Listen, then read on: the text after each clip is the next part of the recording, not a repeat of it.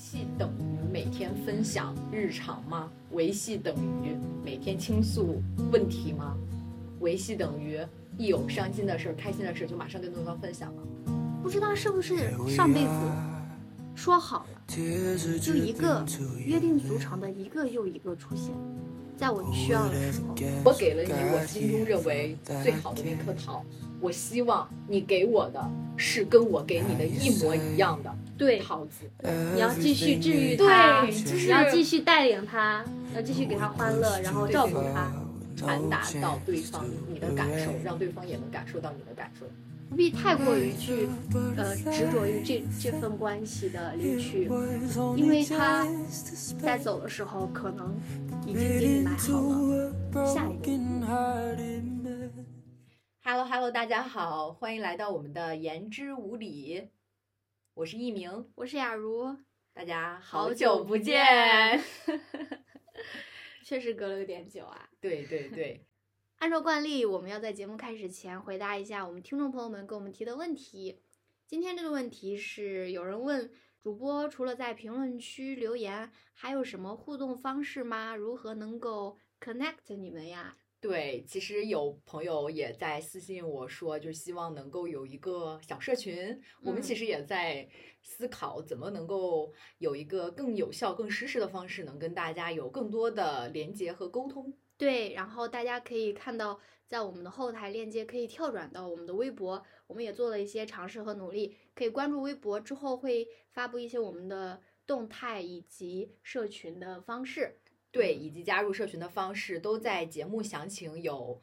微博链接，大家可以点击就跳转啦。嗯，然后我们以后在社群里面可以，我们会讨论下一期的议题，且也会多多邀请大家加入到我们之后的节目录制当中去。好，那我们就开始今天的节目啊。今天的节目的名字叫做很高高兴认认识过你。对，有一个“过”字啊，，对，就是这里面包含了一段关系的离去，对不对？嗯，为什么。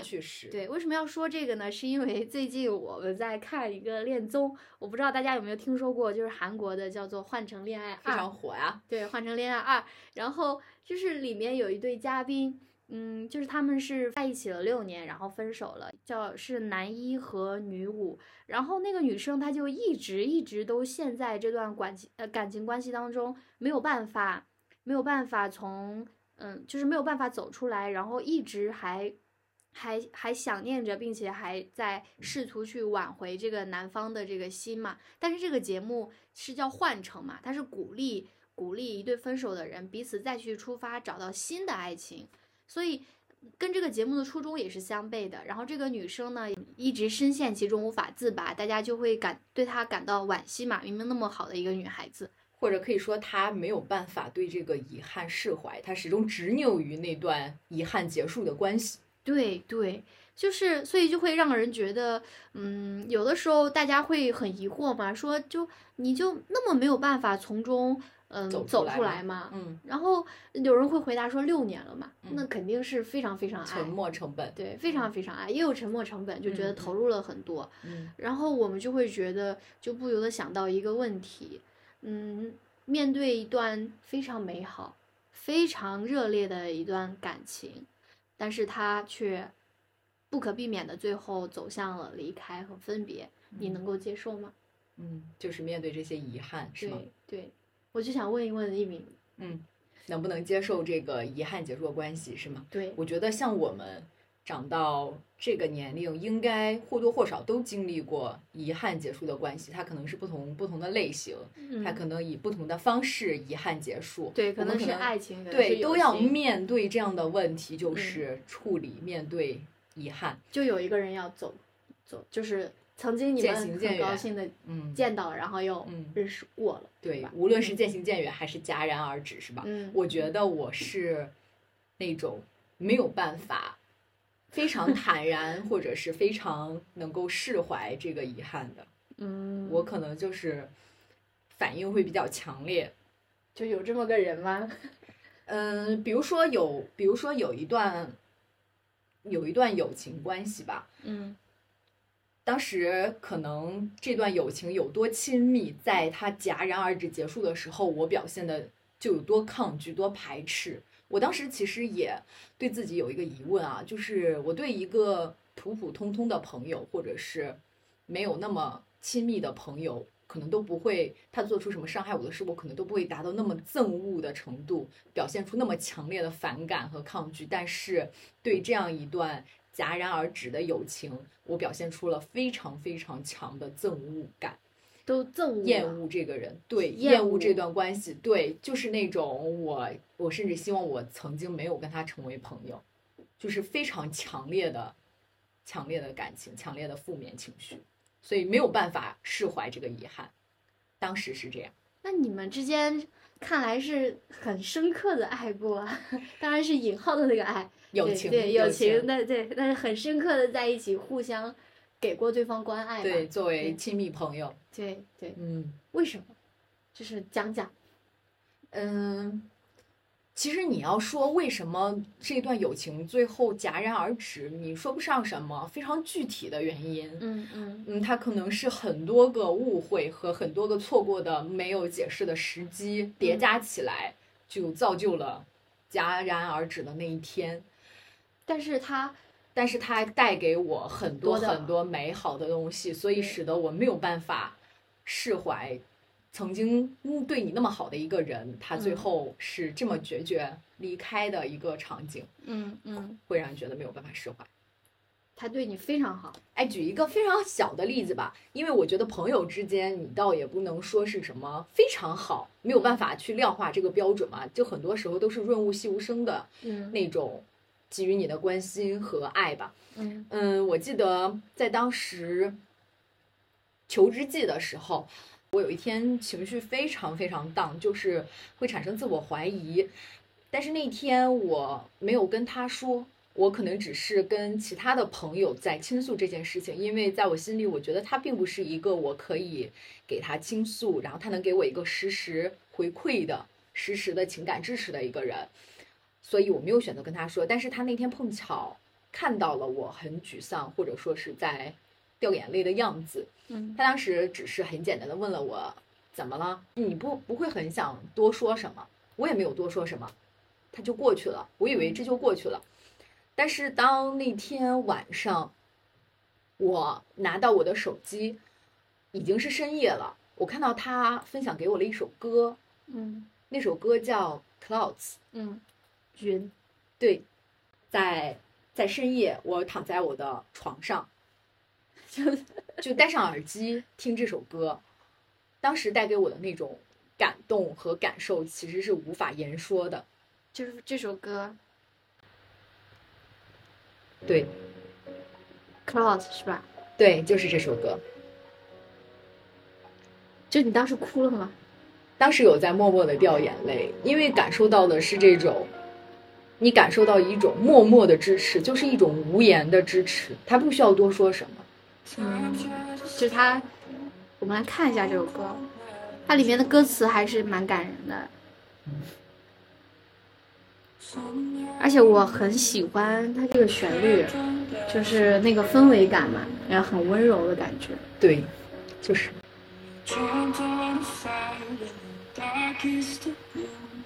Took a trip to paradise. Pulled the stars and back over the moon. Oh, tell me it's true. Oh, please just tell me you're alive. 我觉得真正让人感动的地方，可能很多地方，我觉得很多地方很感人的点在于它的歌词。他好像在用歌词去转达他的关心，对对想问你是否一切安好。对，就告诉我你一切安好。对他，这可能比他用嘴巴说说你还好吗？我觉得是更用心，更能带给我支持的一种方式。哦，而且很会耶，很会耶。这歌词里面说的是吧？我不知道还有谁能及你一半闪耀，此刻你熠熠生辉。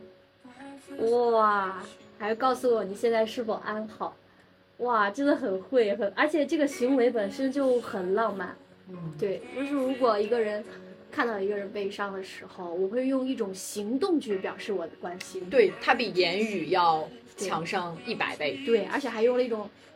比言语更更能打动人的方式嘛。就歌曲本身也带着很多含义，就很会啊。对我当时还写了写写在日记里了，我说无论之后我们的关系到了哪个程度，我都会记得他这天晚上分享给我这首歌时我的那个心情。嗯，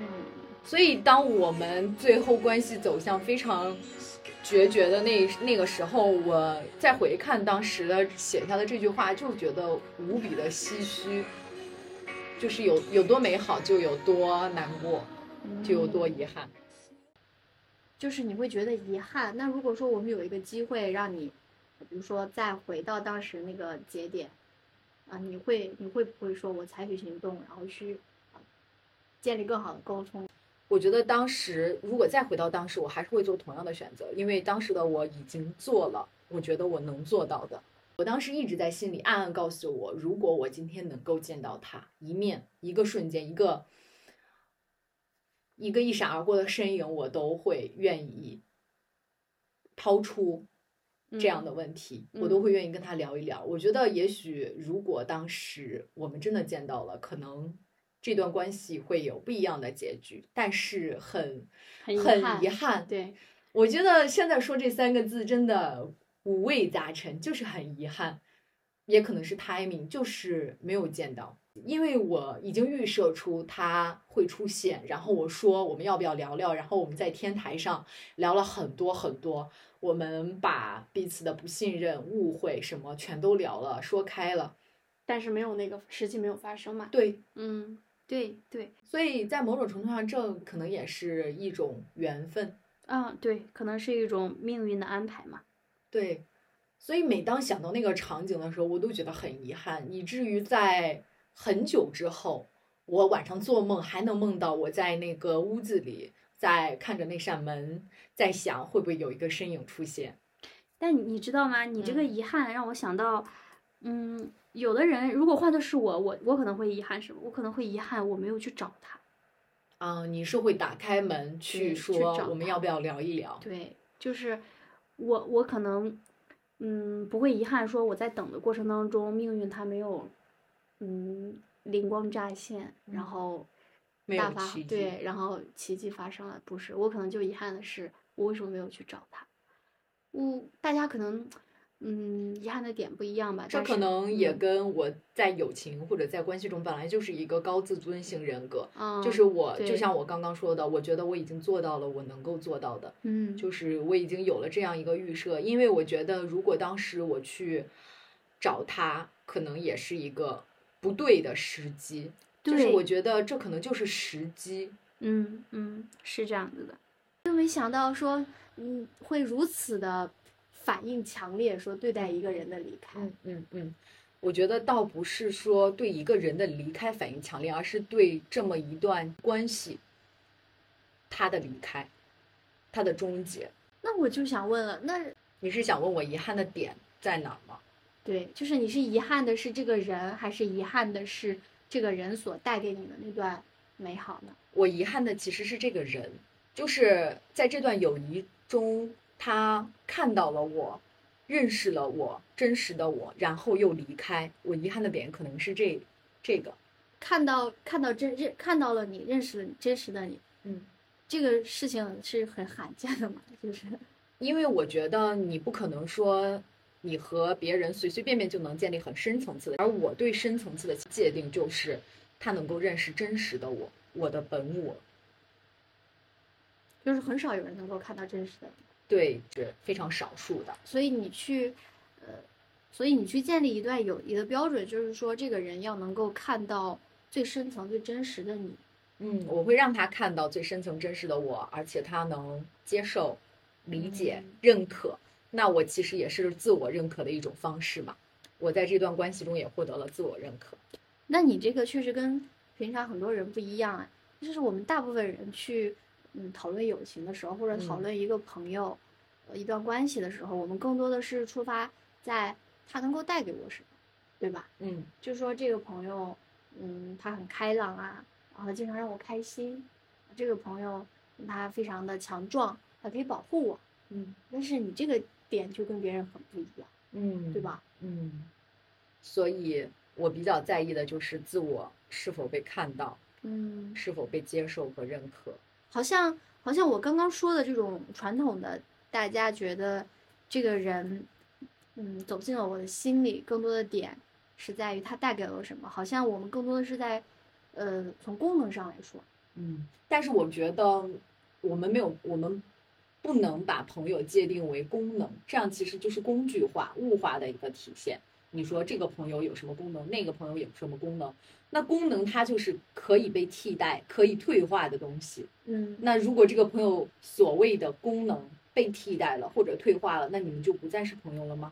我觉得功能是一个不是很恰当的一个表述。对它就是没有办法很很好的去描述感觉，因为我们感觉好像友情是很纯粹的嘛，嗯，就，关系是那种。嗯至真至纯的。你要是用功能来体现，就很不很不恰当。嗯但是我们好像又必须要承认的是，就是我们抛开呃语言语言学形而上的这种嗯缺陷吧，我们更多的是去强调朋友带给你，对吧？嗯，带给你一些东西，所以我们用了“功能”这个词，你可以用嗯作用或者用功能，或者是意义意等等嗯都可以。。嗯，但是它更多的强调的是朋友带给你的这份感觉，带给你的这种美好。它一定是带给你些什么。对，带给你的这嗯份美好啊，或者什么的。嗯所以，嗯，那你会觉得，就是如果在这个意义上来说，我你你觉得一个人他要走进你心里的话，他需要具备这个点吗？你是说带给你些什么？，对对，嗯，我觉得需要，嗯。因为我觉得我的朋友，他都是能够治愈我的，治愈你，对他一定能够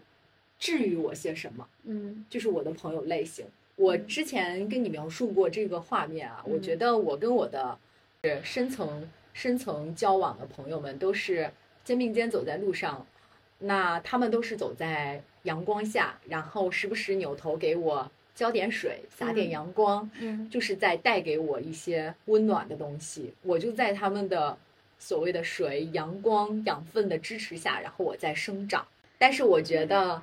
每一个人都有不同的需要朋友带来的点。嗯，我可能是需要朋友带给我那些阳光和养分，那嗯你呢？你肯定也是不一样的。对，我感觉我的朋友带给我的更多的是提升我生活幸福感的事情吧。就是嗯我跟他们在一起，我会感觉到很幸福。对，对我可嗯能跟你不一样的点在于，你你你是可能觉得自己有一些呃悲观的地方，或者需要被治愈的地方嗯啊，或者被疗愈的地方，但是我可能更多的是我们双向的都是很快乐、很阳光，然后很幸福，就是这种感觉，就是没有说一定要谁去治愈谁，嗯，然后而更强调的就是跟他在一起之后，嗯，核心词吧就是幸福感嘛，就是幸福感。嗯，就所以其实恰恰因为这样子的话，嗯，我我在跟我的朋友在互动的过程当中，嗯，应对这段感情关系的时候，我会没有那么大的一个呃这种又上又 up 又 down 的过程起伏对，它不会有一个非常大的一个起伏的过程。嗯因为我们一直都是呃一个层面的，就是美和好这个、嗯这个层面上在在讲嘛。嗯我们可能只只有更好、更开心，嗯或者是幸福，所以我们不会存在说一个 down 然后跌入谷底的这种过程。嗯，我好像是特别强烈的波动，对你好像就是强烈特别爱爱、特别恨，对，就是在一起很美很美，然后就是强烈的输出，对，你是是这样子，所以如果是这样子的话，那么就很容易可能说，呃，如果在面对离开的时候，就可能会在情绪上也有更大的很大的起伏，对，对，所以我好像因为我们就是一直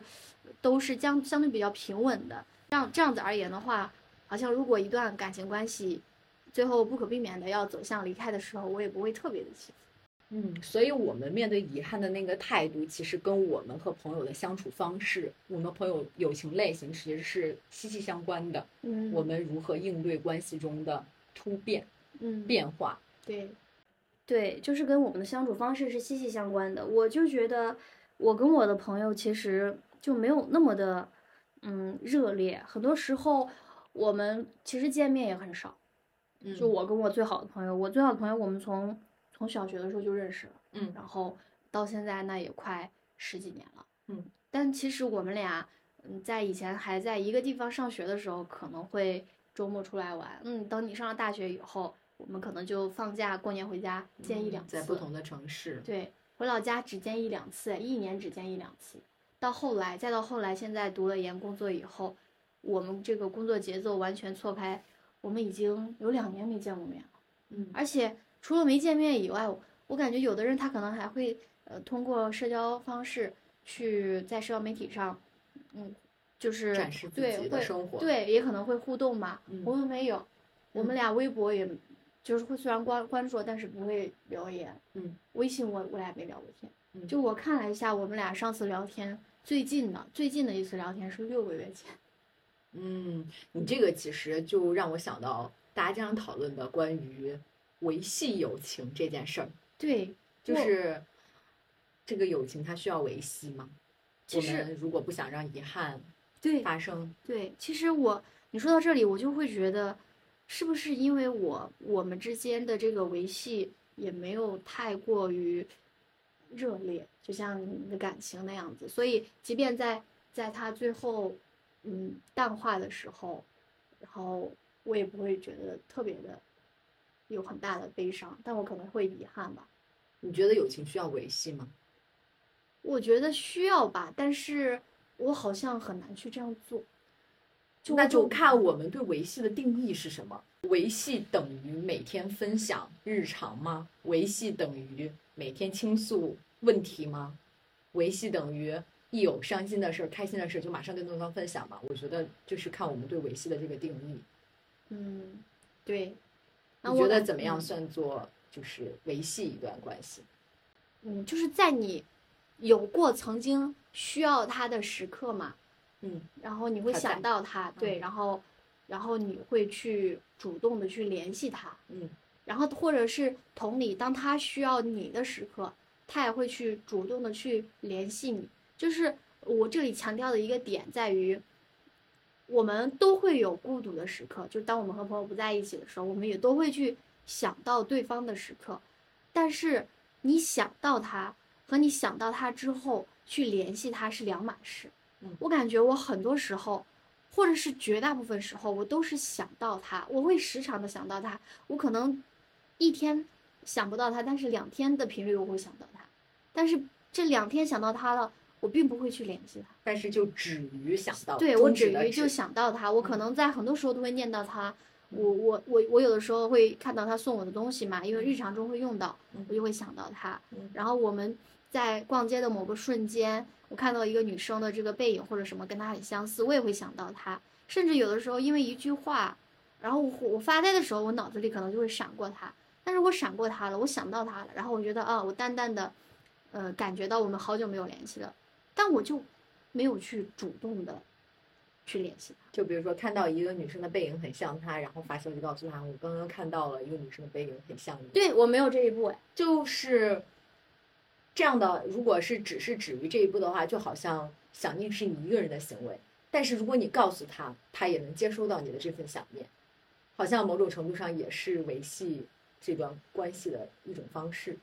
就是传达到对方你的感受，让对方也能感受到你的感受。嗯，哇，你这个很好哎，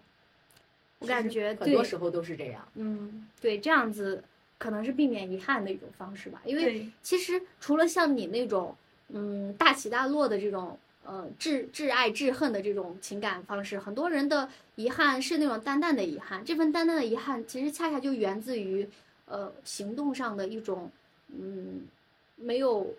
不能说无所无所谓吧，可能就是行动上的一种退缩吧。嗯所以才会有这种淡淡的遗憾嘛。对我也没有去迈出很大的步子嘛。嗯，可能你想到了，然后就是算了算了，还是算了。啊，就很多个算了堆叠在一起，可能下次我再看到那个很像他的背影，我都想不到他了。嗯，就是我会觉得啊，你刚刚那个问题让我觉得我为什么没有去迈出那一步嘛？嗯嗯，我有想过这个点，就是我为什么会退缩啊？我为什么会退缩？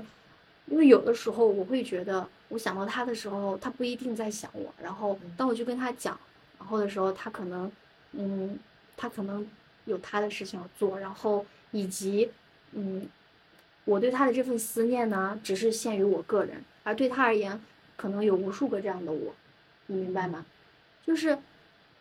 我我可能在我心里，就是他是我的唯一嘛，嗯，但是我不知道，呃，对于对于他而言，我是不是他的唯一？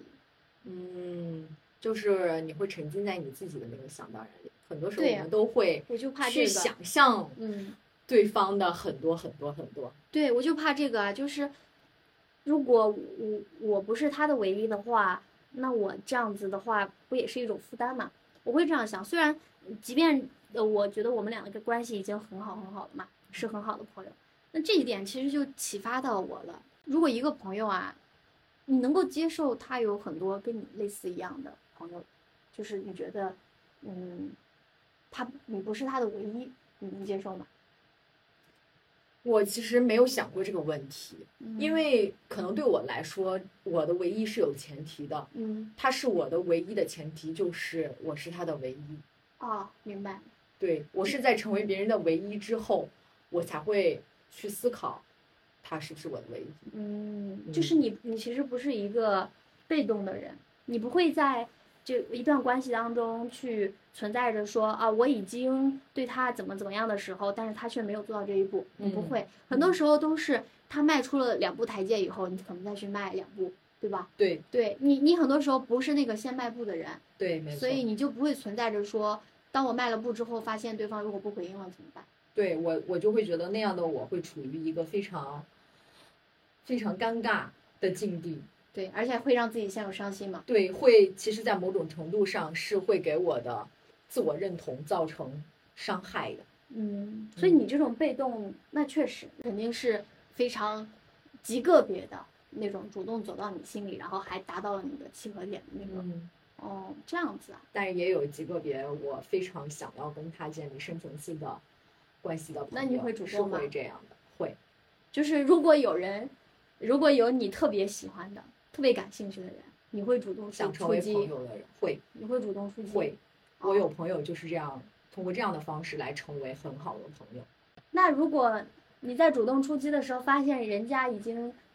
心有所属呢？就就是唯一嘛，唯一呀、哎，你这样说还挺还挺有意思的，因为现在还没有遇到过这样的。我举一个，例子啊，就是你不要说爱情、友情嘛，嗯，你你你遇上一个你特别感兴趣的人，你觉得你要跟他成为很好很好的朋友，嗯，但是他有很好很好的朋友啊，但是你想我加入他们选择不不不，我如果选择这样做的时候，我一定有足够的自信，我能够成为他的朋友，哦，我能成为他的那个独特的朋友，不是说要替代他已经有的最好的朋友，而是我嗯能够成为一个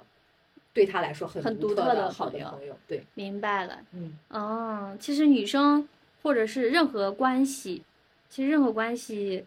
都不存在唯一这种说法。对我们是有时候很多时候在任何关系里都喜欢用唯一对，来框定对对，一段关系。就是可能在恋爱关系当中有唯一吧，我也不知道啊。嗯可能如果分手了的话，那前任曾经是唯一，那之后不也是前任了吗？嗯，感觉友情或者其他的关系，它好像不能用唯一这种。但是我想到，小的时候，嗯，我会经常，好像大家会经常问，起码我会经常问我是不是你唯一的好朋友，对你是不是我唯一的好朋友？对然后告诉大，告诉其他人，我们是唯一，我们是彼此唯一的好朋友。好像小的时候，你对于关系的界定是比较片面、单一的。我我为什么会这样觉得呢？就是因为可能是因为呃这些关系就是从小时候积累起来的吧。嗯但我觉得也不叫片面和单一，那嗯，很多时候它就是一种很美好的诉求嘛。美好的，就像你你你你觉得一份感情，他就希望长长久久一样嘛。你有的时候会学会，你有的时候会说，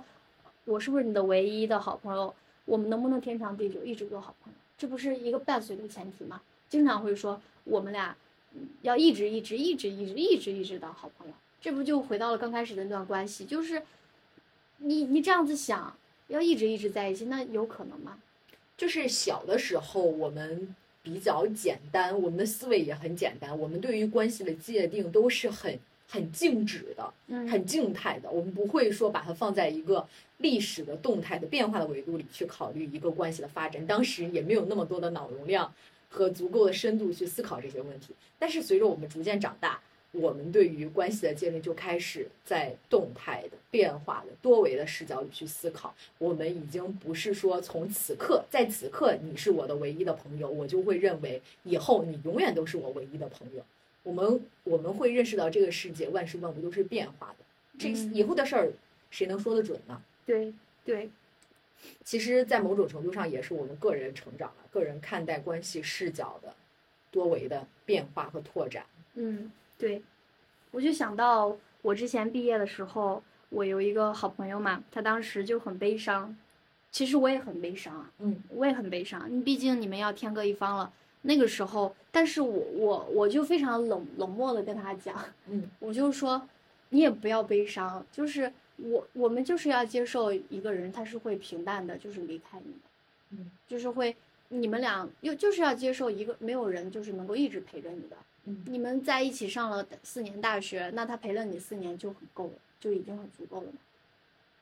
好像他的使命，他进入到你的世界、你的生活中，他的头上有一个小牌牌，就写着“我要陪你走过四年大学生活这样一说，好伤心。”。就很对我感觉每一个人就是进入到你的世界中，他都 就是好像就举着一个小牌牌。我之前看到一个动画，但是我忘记是在哪里了，就是一个列车。进入到一个车厢，然后你待着的上一个车厢就和这个列车脱节了，他们就离开了。嗯，然后你进入到下一个车厢，上面的人又都写着倒计时，哦它每一个车厢都代表着你人生的不同的阶段，嗯，对，就是能每个阶段都有不同的朋友。然后你在走过这一列这一列车不同车厢的时候，你在一点一点一点的长大，然后你身边的朋友也在不断的变化，他们都在离开你的世界了。那你为什么就这么不能不能接受一开始开头那位朋友的离开呢？嗯，我觉得你要说我现在能不能接受，我现在其实某种程度上释怀了这件事情，但是在即使是现在，我面对一段关系的结束，一段对我来说非常深的亲密关系也好，友情也好的一个结束，还是会有感情上很大的起伏。还是会有很大的起伏。对。他哦就是总要经历一个过程，我不可能说在今天挥挥手说再见，第二天我就可以笑着迎接明天的太阳。我始终要经历自己的一个心理状态的一个调整，嗯，要去释怀这件事情。嗯，我感觉我从小到大的时候，我的很多朋友，他们好像就真的跟你说的一样啊，就是不知道是不是上辈子说好了，就一个约定俗成的一个又一个出现，在我需要的时候，然后比如说在我小学的时候，然后我就有一个很好的朋友，他就带着我嘛，带着我去了不同的地方，然后他比我大一两岁，然后带着我去学了很多，呃，这个小小朋友们可能会去接触到的一些新事物嘛。后来等等到了初中的时候呢，又有一个新的朋友，哎，这个新的朋友呢，就又带着我认识了一些不同的东西。哎，小学那个朋友就自然而然的，不知道为什么，我们也没有争吵啊，我们也没有什么发生过惊天动地的，我也不会说，呃，很很很后悔，就是认识他这种，就是就渐渐渐行渐远，真的就渐行渐远了。然后所有的朋友关系都跟他很相似啊，都跟我刚刚描述的那种，就是一段开始，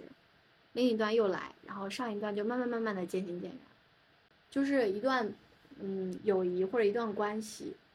我们在慢慢慢慢的淡淡化的过程当中的时候，它好像是一段嗯很自然而然就发生的事儿了。嗯，可是有的时候，当你反应过来的时候，你又不知道怎么办。其实我的生命中也有很多这样，就是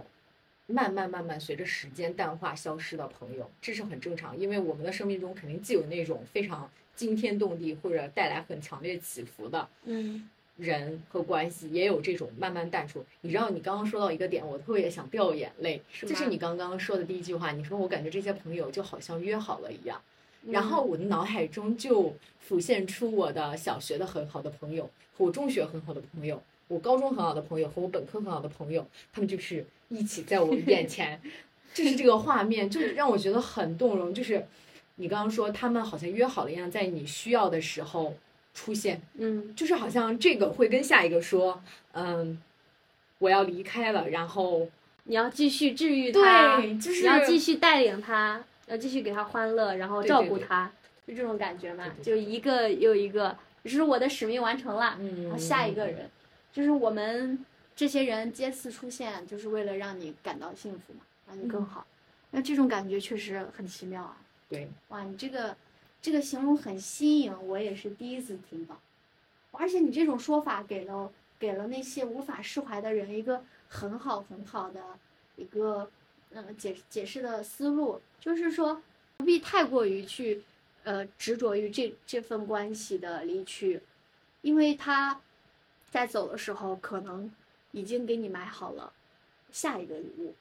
嗯，他可能已经跟你交代好了，有另一个人会出现，对吧？对，没错。嗯，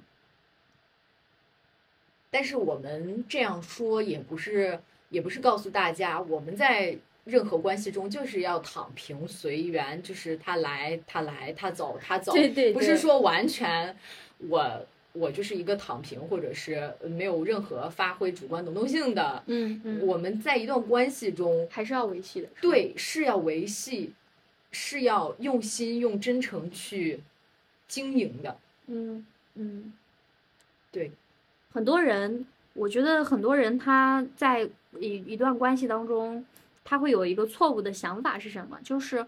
嗯，也也可能是很多人引引起争吵，包括呃一段关系慢慢淡化的原因啊，就是觉得，嗯，我对你做了什么之后呢，你也要哦回馈我什么，对吧？对你，你这个让我想到，我之前听到一个心理咨询师说，说我们在任何一段关系的相处中要讲究投桃报李，就是嗯这句这个成语，是我们经营一段关系的核心。但是我们大部分人其实做不到投桃报李。这个投桃报李是什么意思？就是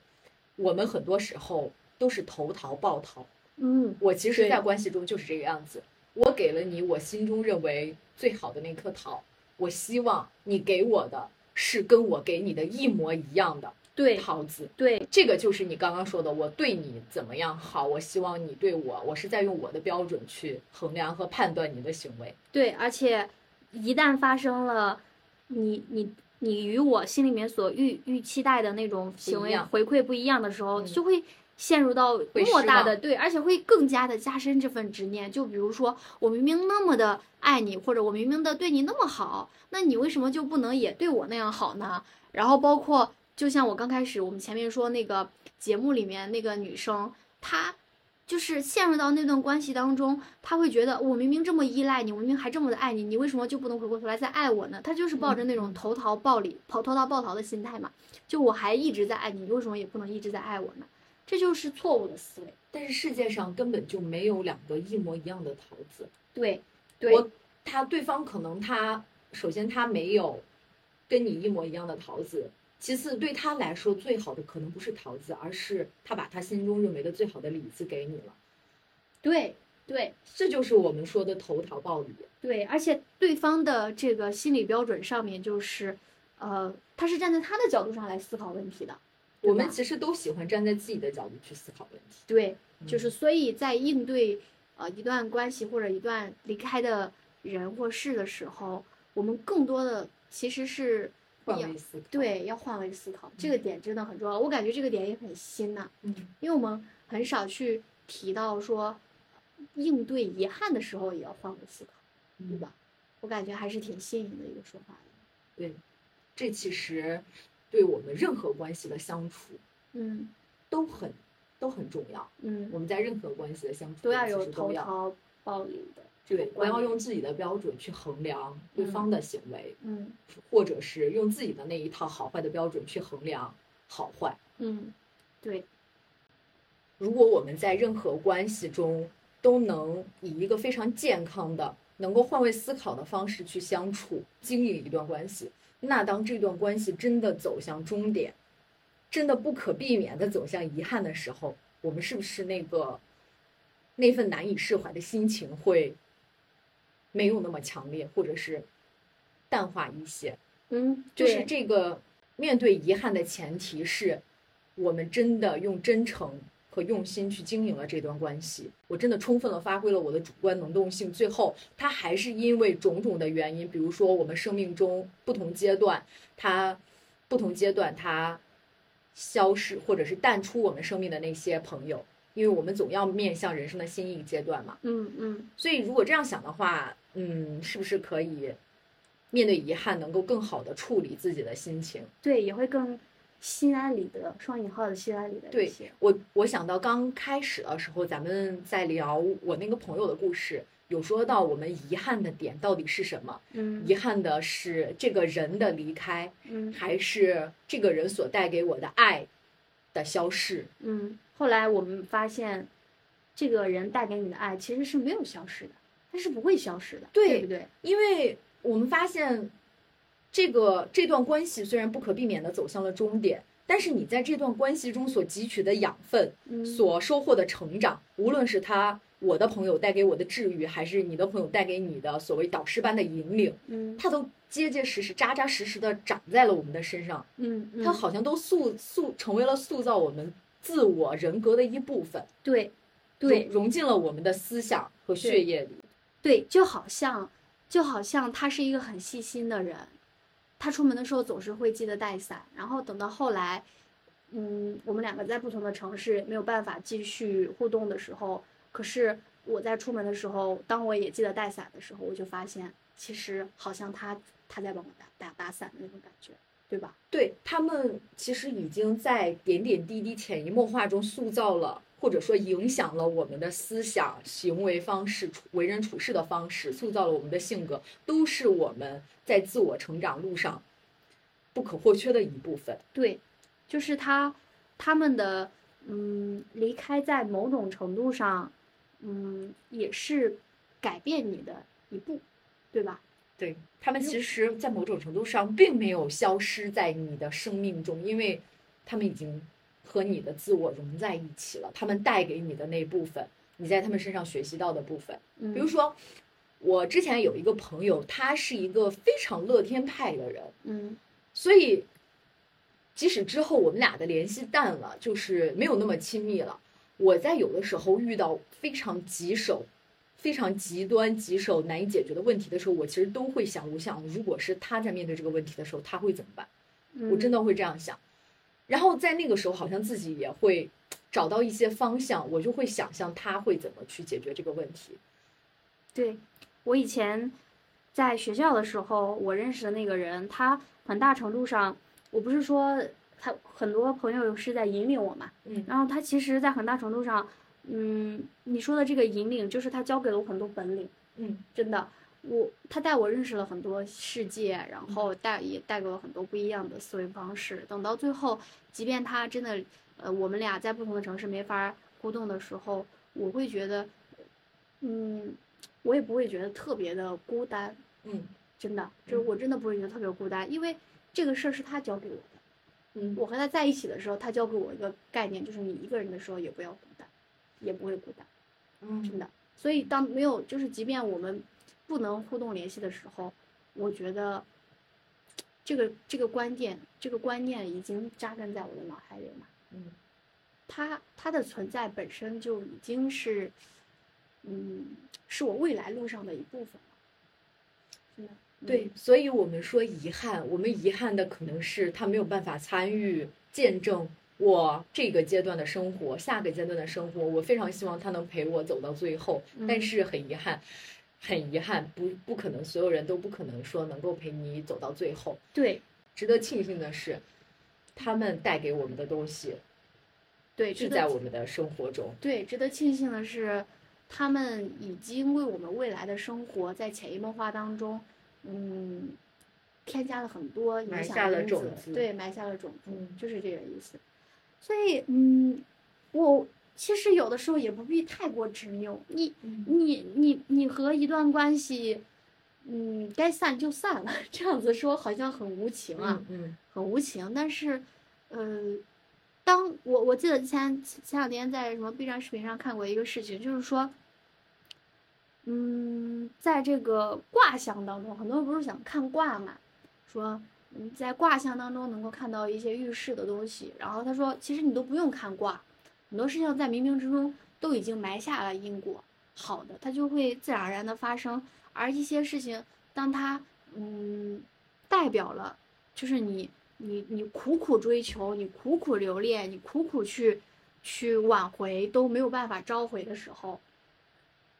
就是不管是出于什么原因，是出于对方的呃心灰意冷，呃铁石心肠，还是出于这个时机和这个嗯 timing 的不完善，嗯，还是出于人生关键节点的错位，它都代表着一种预示，就是告诉你该放手，就是人事对对，听天命就是告诉你该放手，就是这个意思。你你即便你再去苦苦的去去挣扎或者去留恋，很多时候，嗯，反而是在破，反而是在忽视了那份预示，那份卦象。你反你你倒不如真的就放手，真的是这样子。对，所以我们今天谈遗憾，我们的人生都会遇到各种各样的遗憾，各种关系的结束，它可能是平平淡淡的走向终点，也可能是在非常强烈的起伏下戛然而止了走向了终点。我们今天想要告诉大家的是，我们在面对一段关系的遗憾之前，在这段关系的经营中，我们要真诚用心的投桃报李。对，在真正面对不可避免的要面对这个关系的遗憾的时候，我们也要以一个非常嗯，坦然，或者说是你能够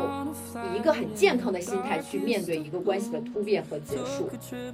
然后能看到你在这段关系中所获得的成长，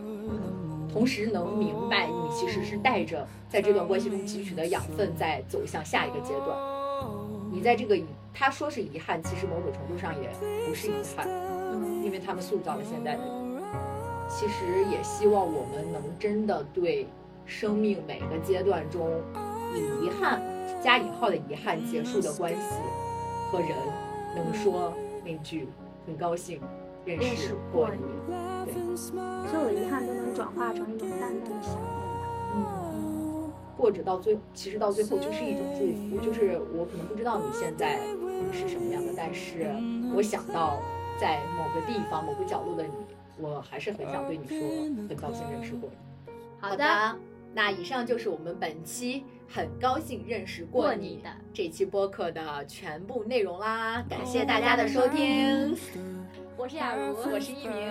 我们下期再见。